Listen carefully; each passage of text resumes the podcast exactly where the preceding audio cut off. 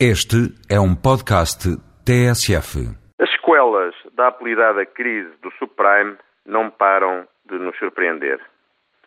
Agora, choque, damos-nos conta que algumas das instituições de referência do capitalismo são uma espécie de tigres de papel com balanços alicerçados em terrenos mais do que movediços.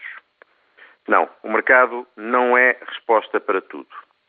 E sob qualquer sistema, capitalismo, socialismo, comunismo, a natureza humana não escapa àquilo que é. Acredita no que lhe dá jeito, por muito irrazoável que seja, para alimentar a ganância.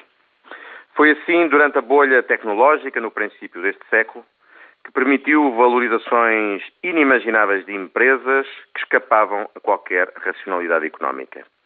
É pior ainda agora com instituições financeiras centenárias a caírem como as torres gêmeas atingidas na bondade dos seus modelos de negócio. No rescaldo de uma crise sem fim à vista, ficam inquietações.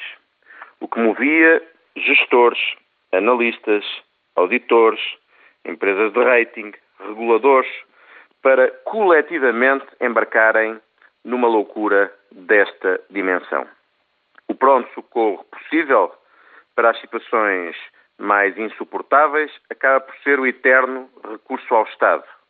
Irónico, quando a origem de toda esta crise surge precisamente nos Estados Unidos da América.